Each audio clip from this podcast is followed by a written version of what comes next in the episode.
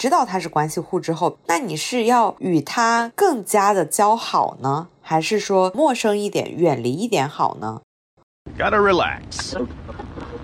This is Earth Radio, and now here's human music.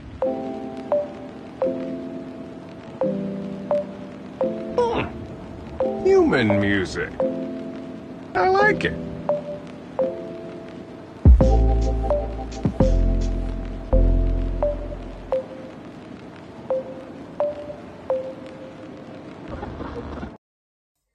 Hello，大家好，欢迎收听今天的多芬职场，我是主播亿万。Hello，大家好，我是大家的老朋友吴邪。那时隔一个多月呢，我们又见面了，又是这句熟悉的开场白，又是临近中秋节。我们去年中秋节我们聊的是补班的问题哈，那今天我们不聊补班的问题，我们聊一个职场内部的关系户的问题。对。我们为什么没有聊补班的问题呢？因为今年的中秋节放假呢，已经让大家伤透了心啊！补一天调一天，实际上感觉等于没有放假，因为你损失了一个周末。为什么要聊这个话题呢？是因为最近有不少换工作的朋友啊，都好像在到了一个新公司之后，被公司的这个关系户针对的情况啊。意外，你有没有身边有这样的情况呢？哦，我身边的关系户，或者是我了解到的关系户，其实对同事都还不错。要么就是那种，哎，就是老板的公子、老板的公主来上班，然后他们又比较佛系上班，对待同事们都还挺友好的，而且福利啊、下午茶都会增加到满格，buff 会增加满。嗯。那你说的这个关系户呢，其实是属于第一种关系户，就是说真的是家里不缺钱，或者说就是老板的裙带关系过来，只是打一份工，轻松一点，因为他不缺钱，也不需要竞争，所以他上班呢就比较佛系，也不需要给正常上班的同事什么压力，因为他也不需要去争。那第二种关系户呢，就是我这边想要讲的，就是一种关系户，就是能力不强。又爱争，又爱表现，又爱出风头，还又爱针对别人，这个就是第二种关系户。其实我们往往说关系户基本上就是这两种啊。第一种是属于真的是有关系在的啊，所以他上面比较佛系，也不争不抢。因为他不缺，那第二种呢，就是可能有一点关系，但是他把这个关系当成自己这种嚣张跋扈啊，这种蛮横的一个理由啦，来去针对一些其他的正常的同事，甚至是其他正常的一些管理层，来显摆自己好像与众不同，这也是另外一种关系户。哎，你这样说的话，其实会有第三种关系户。嗯，我曾经也做过一种关系户，就是我跟这个老板不是很熟，就是我们两家的关系就很一般。可能就是朋友的朋友的那种，好不容易把我介绍进去之后呢，当时我爸爸就特别的叮嘱我说：“哎，就是你不要表现的，呃，你进去了之后要叫这个人伯伯，就是该叫什么总就叫什么总，然后你在公司里面该怎么努力的工作你就努力的工作。我反而压力就会比别人大一点，就是我进去了之后，我不能对不起别人把我介绍进去，所以我在里面工作，我会比其他人付出的。努力更多，就是我会变成那个最劳累的那个人。嗯，这个第三种关系户就更少见了。这个就是属于因为自己是有关系介绍在内，呃，不能让自己的关系因此而蒙羞，或者说让他觉得丢脸，所以要奋进。嗯。这种情况是极少见的，大部分的关系户都是前两者，嗯，可能五五开，因为我们这个关系户的设定就是它已经是一个关系户了，它不是一个普通的正常招聘啊、正常面试进来的员工啊，我们的设定是这个设定，就是皇亲国戚嘛，特别亲密，就不像我的这种例子就不是很熟的那种关系，远房亲戚，远房的一种关系，嗯。但是其实你初入职场的时候会有一个尴尬的情况，就是你不知道哪一些人是关系户。我以前就非常的尴尬，就是，呃，我去一家创业公司短暂的待过的时候，我并不知道跟我同级的一个人，她老公是那个老板的表弟。我整个就是大吐槽，我每天就对他吐槽工作如何如何，老板如何如何如何。过了很久我才知道，哦天呐，他们还有。有这么深一层关系。就是我向他吐槽这些的时候，他从来都没有向我表现出哦，我跟你有同样的想法，或者是我也觉得老板这样的决策不行。嗯，但是我也不太清楚他最终有没有给那个老板说我有表达过对公司的不满。反正最后那个老板对我的态度也很一般吧，就是也没有说讨厌我，但是也没有说喜欢我。可能我的工作能力摆在那儿，所以就对我态度就还蛮正常的。嗯。你有遇到过那种比较恶意的吗？就是你在不知道他是皇亲国戚的情况下，但是你却对他吐槽了很多，他却在背后暗暗的戳你一刀，捅你一刀。我倒没有遇到这么实际的情况，但是呢，我有一个朋友，他最近遇到了一个很莫名其妙的一个被关系户捅一刀的情况啊，就是他最近呢。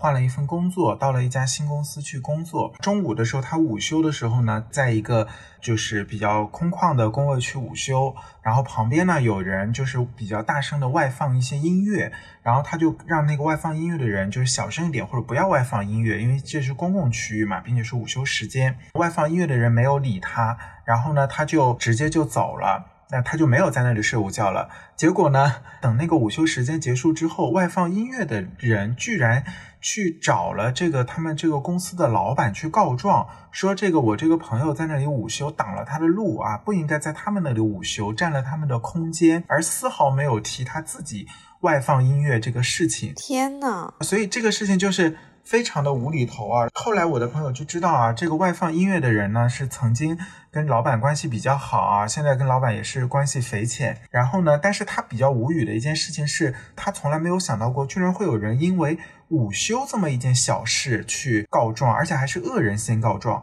那我的朋友就说，如果是他外放音乐被老板的关系户举报了、告状了，那他还能理解，毕竟是他做了不对的事情。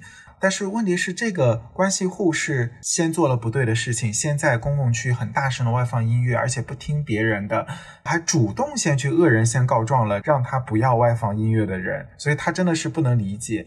我的朋友在讲这件事情的时候啊，他就说他被气到觉得很好笑，就非常低级。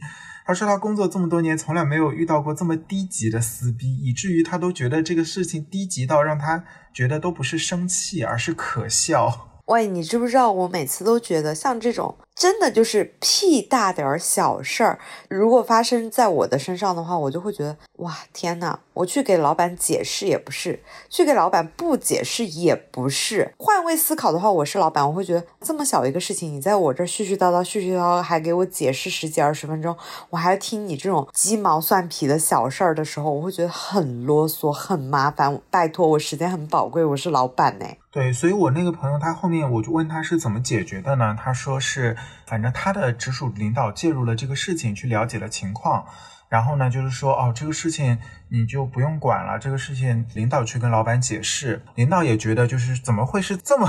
他本来以为是两个人有非常激烈的撕逼或争吵，没想到居然是这么初级的，就是不行的一个事情，都觉得完全就是从来没有见过。大家又不是小学生，怎么会因为这么低级的事情去告状呢？然后我问我的朋友，你以后。怎么看？我的朋友就说以后绝对远远的绕着那个关系户，不跟他有任何的交集。一个是这个人呢，格局太小，气度太小，或者说太没有素质了，自己做错了事还恶人先告状。再一个呢，就是他也不想去继续去撕这么低级的逼了。他想去撕逼，也要撕一些高级的逼。这个让我想起之前不是故宫还是哪里曝光了以前皇帝的奏折嘛？然后我们都以为奏折上是什么天大的事情，结果全都是那种啊，皇上，我明天穿这件外袍可不可以？啊，皇上，隔壁邻居跟哪个哪个人又怎么怎么样了？或者是他抢我家大米了，他偷我家鸡蛋了？这种很小很小的事情，嗯。皇帝每次都是画一个圈或者批一个可，我就觉得天呐，皇帝真的太辛苦了，这种 小事儿都要找他批准，真的，我不知道这些人到底有没有自己的行为准则的判断力。就你观察的话，你会认为关系户在公司人际关系会比较好呢，还是会人际关系比较差呢？就是大家会都拍他马屁呢，还是都会离他远远的？我觉得这个就是看根据我们刚刚讲的这个关系户的情况了。因为当我作为一个正常员工，我知道一个人是关系户的时候，我往往会一半的是可能是有点忌惮他，因为他是关系户。那另一半呢，有可能就是还是心里还带着一丝的鄙夷，就是说他有可能不是正规进来的，他多多少少是走了后门的。那他既然是走了后门的，我猜就是他本身能力可能不怎么行。就我的第一印象会是这个第一印象，然后实际接触起来呢，也是会有两种印象。一个就是如果我发现他真的只是什么能力都没有，只是走后门进来的，我就会完全不会把他当成一个值得尊重的人。有可能我还是会忌惮他，因为他是关系户，但是我内心一点都不会尊重他，一点都不会尊敬他，因为他真的没有能力，就只是纯走后门。那这样的人，我是不会对他有任何的尊重的。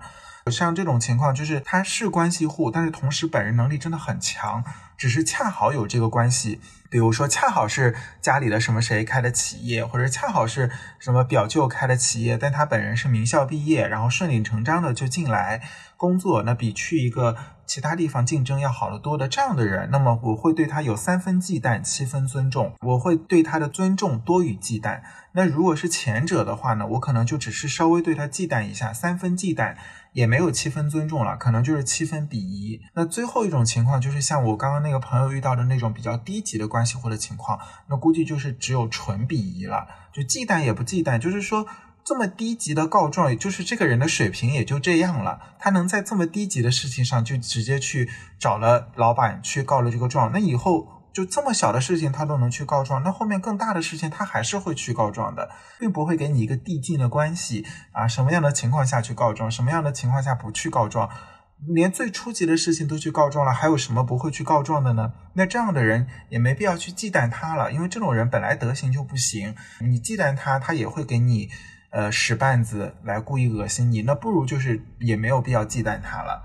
哦，我是真的看见过那种别人都去阿谀奉承某一个关系户的那种人，就是这个关系户在我眼里，他属于比较高冷的类型吧，就是他不与谁为敌，但是也不与谁为友，他就在公司独来独往，但是每天都会有人跟他没话找话聊。就是会去硬跟他聊天，他每次透露出的表情都非常的尴尬。就比如说你去给他说，哎，我发现你今天换了新的指甲油，还蛮好看的。然后他就会说，哦，就是他不会跟你很兴奋的聊啊，这个指甲油怎么怎么样，怎么怎么样，他就会说，哦。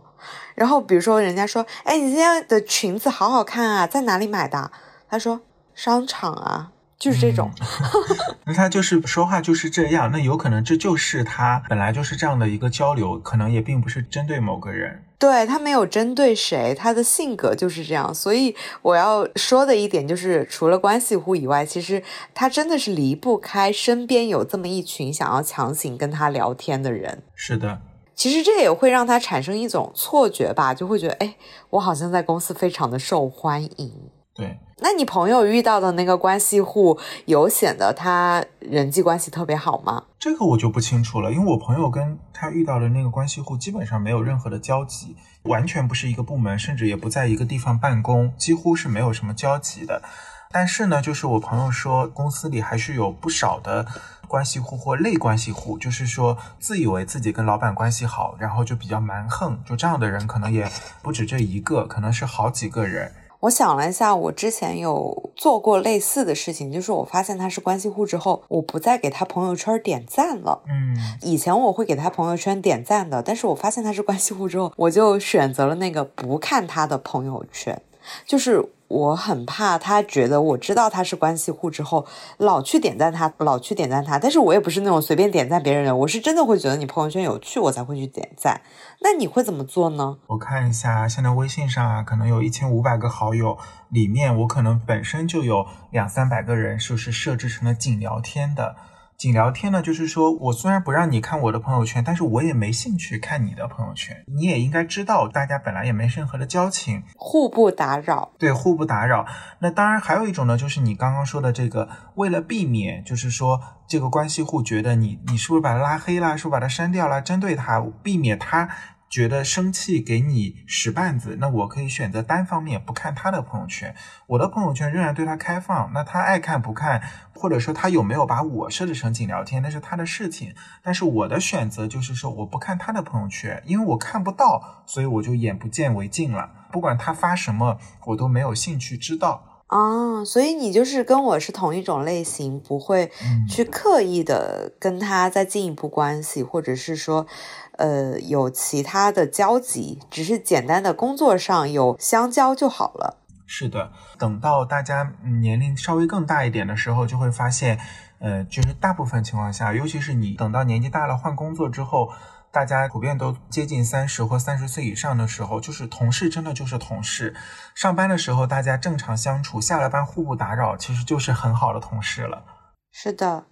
那在节目的最后呢，我们来抛出一个 tips 吧，就是如果你遇到跟你同部门的一个关系户，就是你知道他是关系户之后，并且你们接下来的工作有非常多的交集，那你是要与他故意的更加的交好呢？还是说跟他淡淡的或者陌生一点、远离一点好呢？嗯，我觉得这个问题值得大家去思考一下。因为像我朋友遇到的，或者是像刚刚伊万讲到的，因为一个公司呢，毕竟也不小。你如果说不同部门、不同楼层，那可能一年到头也不会接触几次。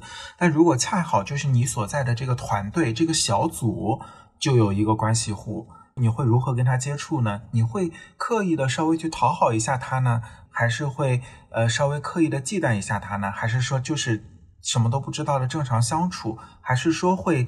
因为知道了多少会做出一些其他的举动呢，或者做什么举动呢？这个我们也欢迎大家在下面留言，跟我们讲一讲你遇到的事情，或者呢，就像我们刚刚讲到的几个朋友遇到的事情之外，也讲一讲你在过去的工作当中有遇到了哪些给你印象比较好的关系户，或者遇到了哪些给你印象比较差的关系户，都可以在我下面跟我们聊一聊。那现在呢，大家知道。二零二一年呢，也已经仅剩下几个月的时间了，可能到明年第一批零零后就要踏入职场，就要开始面对我们所聊的这些问题了。包括现在有可能也有很多朋友的公司呢，实习生已经都是零零后了。那么大家是怎么看待这个的呢？就像我们刚刚给大家提的这个问题，非常欢迎大家给我们来互动一下，写一写你遇见的事情和你的心得都可以。好，那我们下期节目再见。我是亿万，我是吴邪，那我们下期再见喽。拜拜。Ceasing transmission. In case I don't see you, good afternoon, good evening, and good night.